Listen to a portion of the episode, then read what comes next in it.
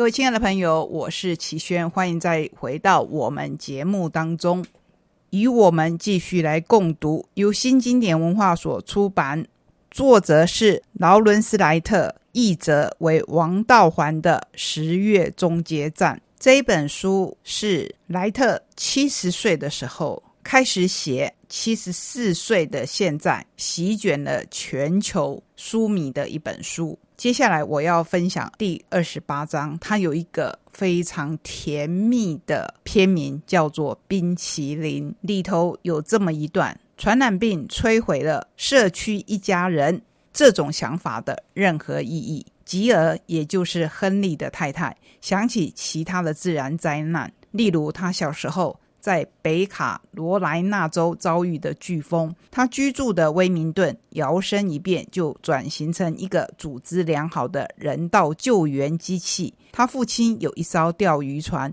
接到淹水后，他会去救那些困在家里的邻居。母亲诺拉与两个女儿在家准备分给大家的食物。吉尔与玛姬爱死了那些有意义又惊心动魄的日子。大家同心协力，看来每个人都互相关心。疾病就不是那样了，邻人互相惧怕，他们囤积食物，似乎每个人都带了枪。卖枪是最后一个歇业的行业，最大胆的是经营黑市的人，他们贪得无厌。吉尔相信，现在还买得到的食物大多是偷来的。卖的人盘算过，这是发大财的机会。等到大疫过去，他们就是老大了。他们必须做的事只有一件：求生。吉尔拿一串珍珠换了一袋番茄与一磅意大利笔管面条。当然，我们会非常恳切的祈祷，目前的疫情不会像是小说中写的这么的惊悚。不过，小说家究竟是怎么样累积能量，能够写出这么惊心动魄的情节呢？听听美瑶怎么说。劳伦斯莱特说过一个话哦，他就说：“这个有人写作是天才，你根本教不会他的，因为他天生就是有才华，或者他有机遇。他在年轻的时候就碰上某个机缘，他就成大名，或者他的性格使得他很适合写作。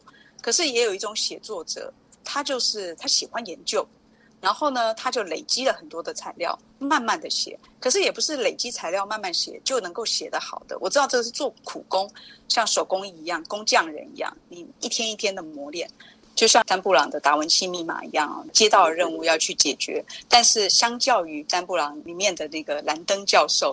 在亨利这个角色上面，我觉得他他有更多的深度哦，所以你会觉得他的这一趟救人或救世的旅程，其实好像阻止这个大浩劫啊，但其实是一个自己的有过罪的啊，这样交织起来，你读起来的时候会有一种特别不一样的情感。在这个小说里面有一段话，就是说疾病它攻击的其实不是只有人的身体，它也攻击或者说它最能彰显这个社会。本来的本体的问题哦，我想王道环老师非常非常在意这个事情。他一直觉得这个小说最好看的地方，正在于他好像在对照我们在现实里面。那的确，这个劳恩斯莱特有说，因为这个小说最早二零一零年的时候，是因为雷利斯考特就是《疫情》的导演。也是那个《Blade Runner》，《Blade Runner》翻译成什么？《银翼杀手》。他是专门拍这种大片的导演，所以他就接了一个任务。本来他要拍《The Road》，Colin McCarthy 的一部小说。那小说一开始就是一个已经浩劫了，文明已经停滞了，一对父子要去找往下活下去的可能。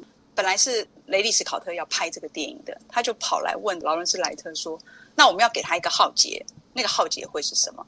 什么样的力量会让一个文明就这样终止了？到底发生了什么？当然，就是写故事的人都会想各种各样的可能，核战啊，气候、全球气温的问题啊，都有可能。可是这些事情都在这个世界上正在发生，看起来要立刻变成终止文明，好像不太对。所以后来他就想到了一九一八年的西班牙大流感，而且也非常合理，因为一九一八年的时候，我们看起来应该比那个时候厉害很多。医疗上啊，或者是各种工位能力上，但大家别忘了，这个时代也比一九一八年人类的旅行更频繁、更容易。一个疾病要扩散到另外地方，可以更快速。所以他所设定的这三百万人突然之间爆发出去，他在写的时候还会怕但到最后他发现，去年一月的时候，武汉就封城了嘛，那可是一个一千两百万人的城市，所以三百万人封起来，其实也不夸张。其实说到这边，真的要感谢所有出版社。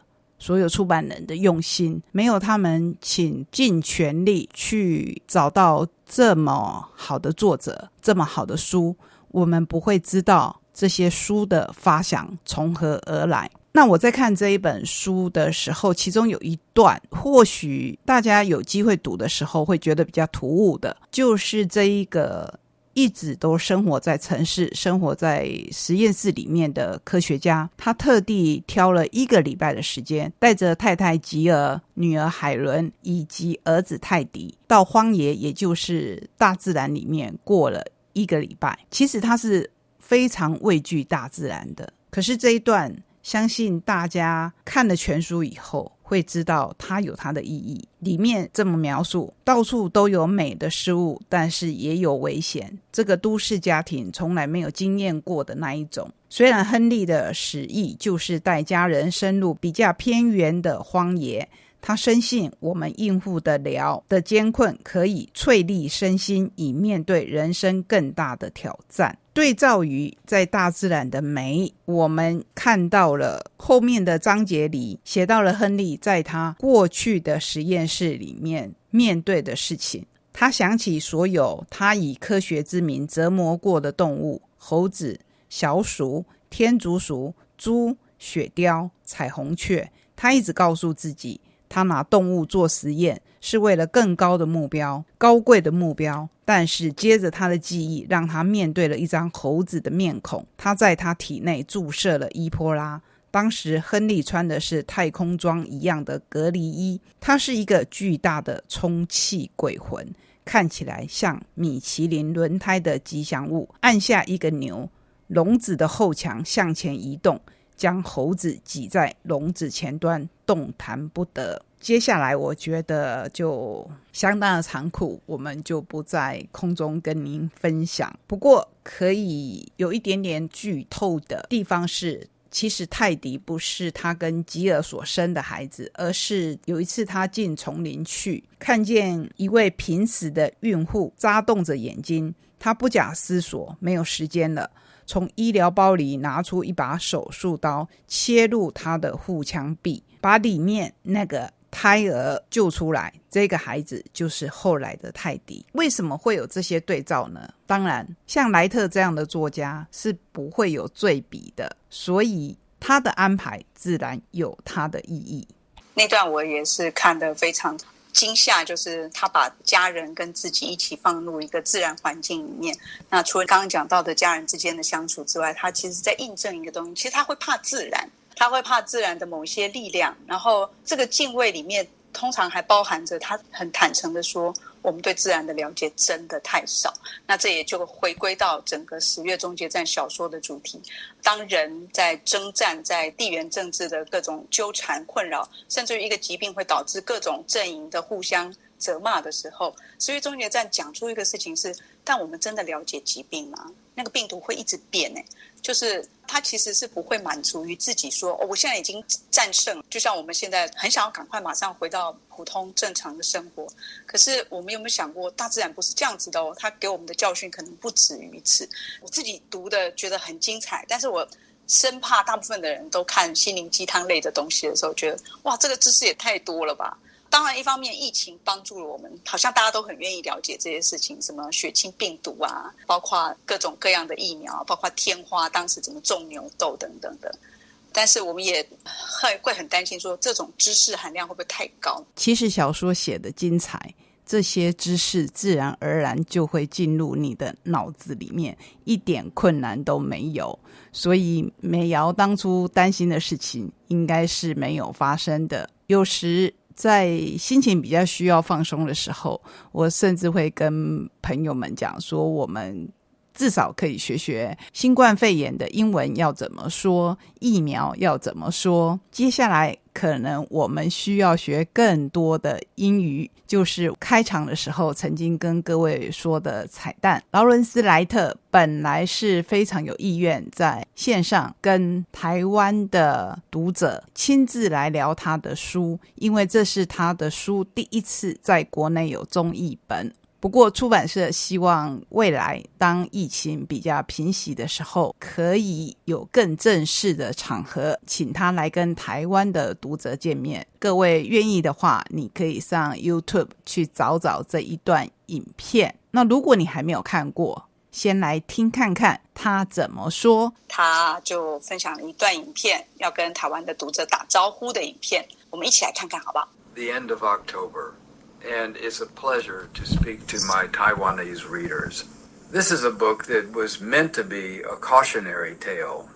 I wrote it at a time when there was no pandemic on the horizon, but I was aware of the 1918 influenza, which killed between uh, 50 and 100 million people across the world. And I wondered what would it be like if something like that 1918 flu return in our modern times. And I asked a number of health experts, public health, uh, virologists, epidemiologists around the country, and what, what their answer was rather alarming. The truth is, we might not be any better off. In fact, we could be worse off than our ancestors were a hundred years ago. And that's because of the speed of modern travel. A pandemic could happen almost instantly the whole world would be affected, and we would have no way of treating it. We'd have no vaccine. And it was that rather alarming prospect that was the basis of the end of October. Now, it was a total coincidence that the book happened to appear in America in the teeth of the first wave in April of 2020. This was, New York was losing thousands of people a day. Uh, the bookstores happened to be closed all over the country, so making it not the best time to publish. But I think that the novel had a message to deliver, which is that we are vulnerable. We thought that infectious diseases were a thing of the past. They're not. This COVID 19 virus, just like the virus in my novel, is a dangerous, dangerous disease. But it's not as dangerous as a disease could be in the future. Uh, the one that I wrote about in my novel is far more mortal than COVID 19. But there are other diseases more dangerous even than the ones that I described. And we have to be on guard and protect ourselves against such things.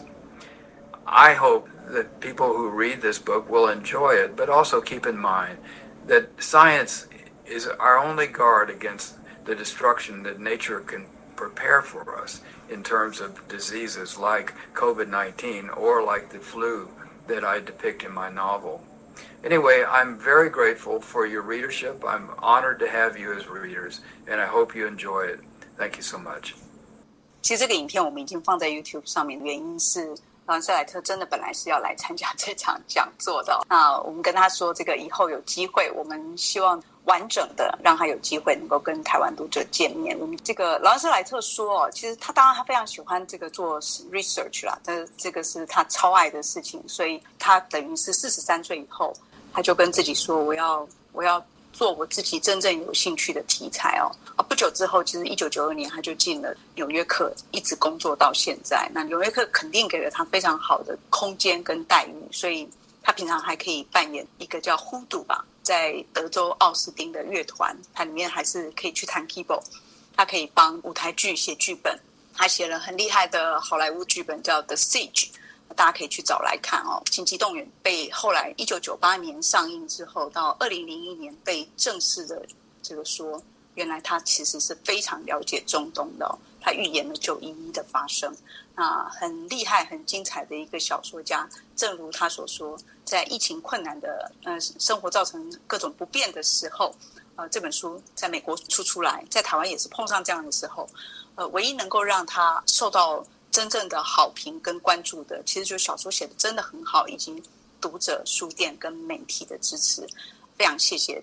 今天也真的非常非常的感谢美瑶。让我们有了一集内容非常丰富而精彩的节目。莱特说：“其实这本书跟现实的类似。”完全是出于巧合。他同时也说，我们人类是很脆弱的。目前的病毒甚至不是最危险的，未来还会碰到更多可能更危险的挑战。不管如何，他希望大家会喜欢这一本书，也很感谢大家喜欢这一本书。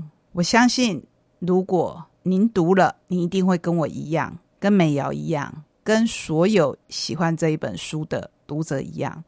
觉得它真的是一本不但是真实的知识含金量很高的书，而且最重要的是，它是一本很好看的小说。谢谢你让我们在空中跟您分享了这一本好书。大家要平安，我们下周同一时间空中再会，拜拜。